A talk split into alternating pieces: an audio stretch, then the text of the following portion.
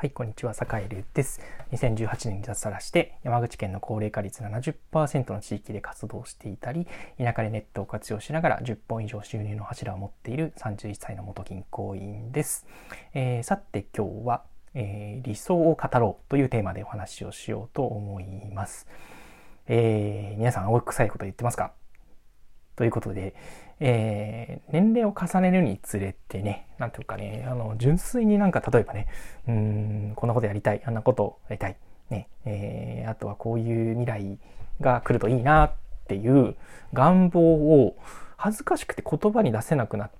ることって結構皆さん身に覚えがないですか？うん、それこそ、なんだろうな。えー、そうそう、僕の場合なんかも脱サラして田舎で、えー、活動したいっとかあとは例えばね、うん、僕の場合は何だろう行政でも民間でもないちょっと中途半端な立場あまあね何ていうか中途半端な立場が好きなんですけどそういうのってやっぱり、えー、どのコミュニティ世の中にとってもあのなんだろ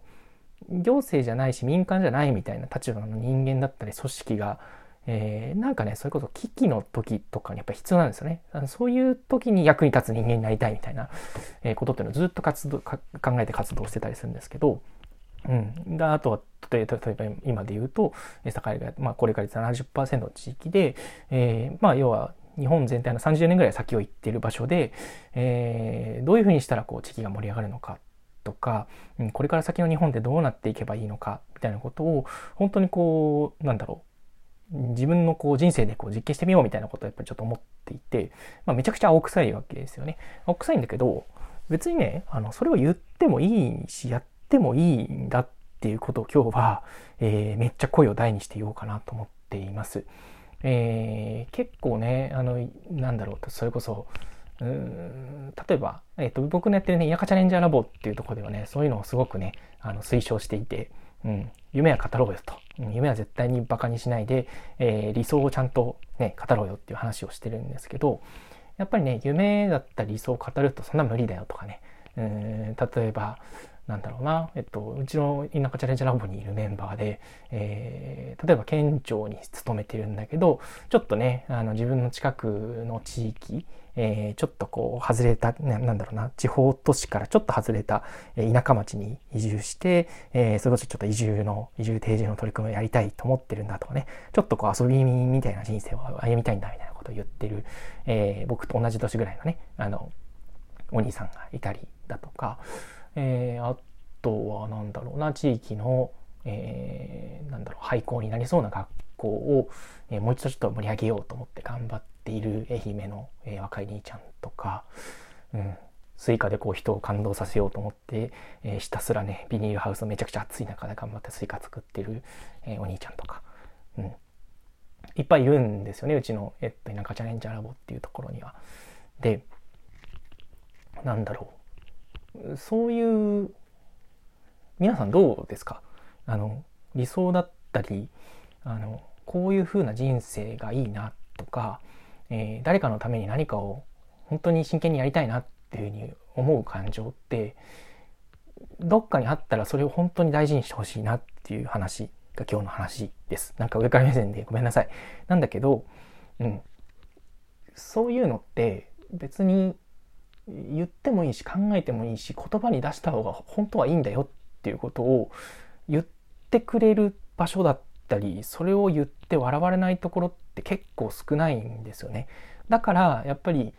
うーん本当にこうなんだろう自分の理想を実現している人とかコミュニティっていうのをやっぱり自分から見つけていかないと、えー、やっぱりどこかで気恥ずかしくなっちゃうんですよね。やっぱり人と違うことやるって結構勇気がいることだし、えー、自分だけがこうなんじゃないかって不安ってやっぱり必ず襲ってくるものだったりするので、うん、それに負けないためにはやっぱり自分と同じようにもがいていたり、えー、苦しんでいたり、えー、はたまたちょっとこう理想を追ってみたりしている人、うん、っていうのがやっぱりね世の中にはいっぱいいるんですよいるんですよ。うん、あの自分だけって思わないでください。うん、本当にそういうふうにやってる人っていっぱいいるし、えー、それこそね、田舎チャレンジャーラボの中にはそういう人しかいないですね。今ね、25人ぐらい、えー、田舎だったり、これから田舎に行きたいっていう思いで活動している人がいるんですけど、うん、このコミュニティは僕は本当に、なんだろう、自分自身が結構ね、あの、夢を語ったり、なんだろう、青臭くこう、それこそね、あの地域社会のためにみたいなことを考えてたんだけど、やっぱり、なかなかね、そういう思いをこう、青臭く、こう、自分自身が飽きちゃうというか、うん、本当にこれでいいのかなみたいなことを迷う時ってやっぱあるんですよ。あるんだけど、やっぱりね、同じこう、根底になんだろう、自分が本当にやりたい人生とか、本当に生きたい、あの、暮らし方というか、そういうことをこう求めてる人が、やっぱり周りにちょっとでもいると、すごくすごく、うん、なんだろうな、生きやすくなるんですよね。いいんだ、やっていいんだ。あの、自分がやりたいことをやろうとしていいんだと、チャレンジしていいんだっていう、例えばね、その、なんだろうな、マラソンとかで例えるとね、マラソンとかで例えると、うん、いきなりマラソン出てくるんですけどね、42.195キロって人間って走れるんだってみんな知ってるじゃないですか。そう。知ってるから走れるんですよ。これだってね、42.195キロ走れるって知らなかったら皆さん多分ね、20キロぐらいでね、もうね、いや、ちょっとこの先きついかちょっともう無理だよね。人間こんな走れないって多分思うんですよね。なんだけど、42.195キロって人って結構みんな走れてるっていう情報があるからみんな走れるっていうところがあるんですよね。うん。それと同じで、えー、っと、理想の人生だったり、えー、っと、ちょっとしたなんだろう、願望みたいなものを青臭く追ってみるっていうことって別にしてもいいんだっていうのは、やっぱりそういうことをやってる人がいるっていうことを知るだけで、結構自分自身も、あ、それやっていいんだってなるんですよ。うん。